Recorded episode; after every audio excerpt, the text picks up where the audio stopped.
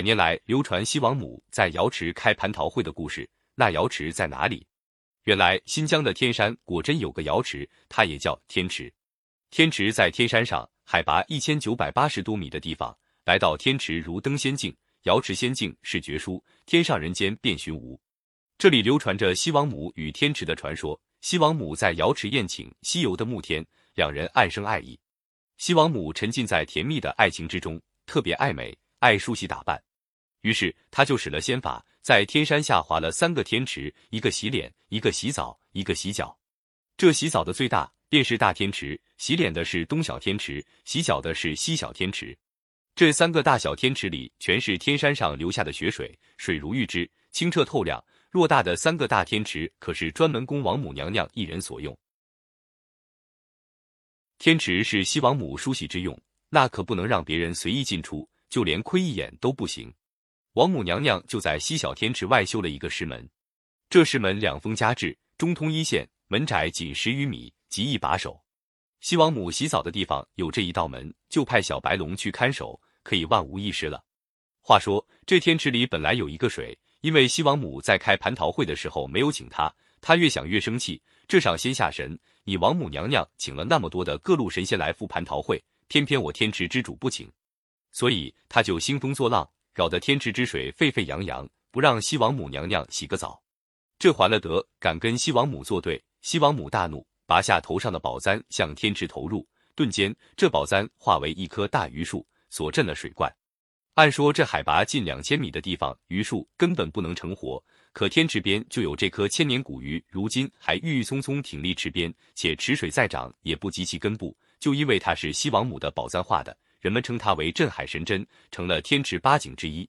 公公怒触不周山，捅破了天，就连西天也要塌下来了。搞不好这天池就毁了。西王母要保住他的西天，要保住他的天池，就用手把天山的一座山峰劈成三柱，用以撑住了西天。西天不会塌了，全靠这顶天三担。几千年了，这顶天三担还屹立在天池边。西王母娘娘的江山永固。看守师门的小白龙不老实。有一天，他偷偷的绕过西小天池，淌过东小天池，爬上大天池，要偷看王母娘娘梳洗。当然，王母娘娘觉察了小白龙的意图，就在他将到天池边时，把他点化了。于是，小白龙变成了大天池与东小天池之间的白龙峡瀑布。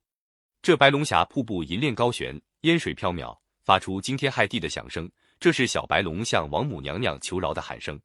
西王母天天在天池梳洗，因雪水是取天地日月之精华，乃玉之琼浆，清冽晶莹。西王母天天洗，越发年轻漂亮。办事王母娘娘的玉女既羡慕又惊讶，于是她在一个清晨，乘西王母未起床时，来到天池。这时海风晨曦，天山绝顶冒出红日，万道霞光直泻池中，映照仙境如幻如梦。玉女情不自禁的宽衣解带，披发显足，投入天池，尽情的畅游。西王母一觉醒来，不见玉女，寻到天池，猛见玉女胆敢下池畅游，怒火中烧，就大喝一声。玉女听到，心惊胆战，慌忙爬上西岸，可是来不及了，才爬上岸就被王母娘娘点化了。她的一头美发化成西山翠绿的云山，天池八景之一的西山云山，亭亭玉立，就是玉女的披肩飘发。只是玉女饱含冤屈，这云山总是发出破人的寒气，人们把这一景称为西山寒松。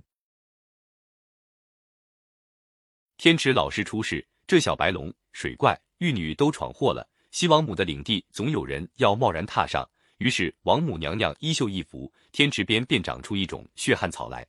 这草看似平常，可人畜却不能靠近它，一旦碰上它，就犹如被利刃所割，血流如注，疼痛难当。有了这血汗草，西王母的天池再也没法靠近了。这天池也更加神秘，更加迷蒙了。